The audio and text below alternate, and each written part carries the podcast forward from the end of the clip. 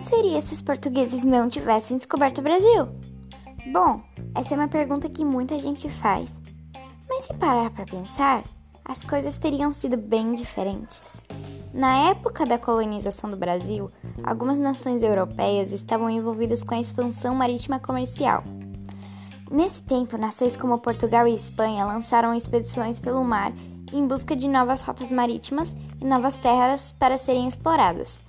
Se Portugal não tivesse passado pelo Oceano Atlântico, ele provavelmente não teria descoberto o Brasil. E ele não teria uma terra colonizada, e talvez nos dias de hoje ele não se chamaria Brasil e não seria independente.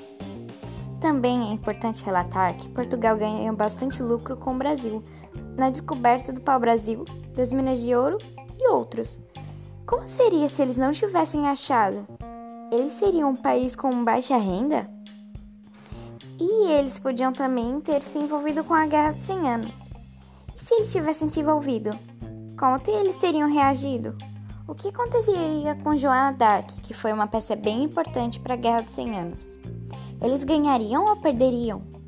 Mais sobre o Brasil, ele seria um país totalmente indígena ou outro país teria o colonizado?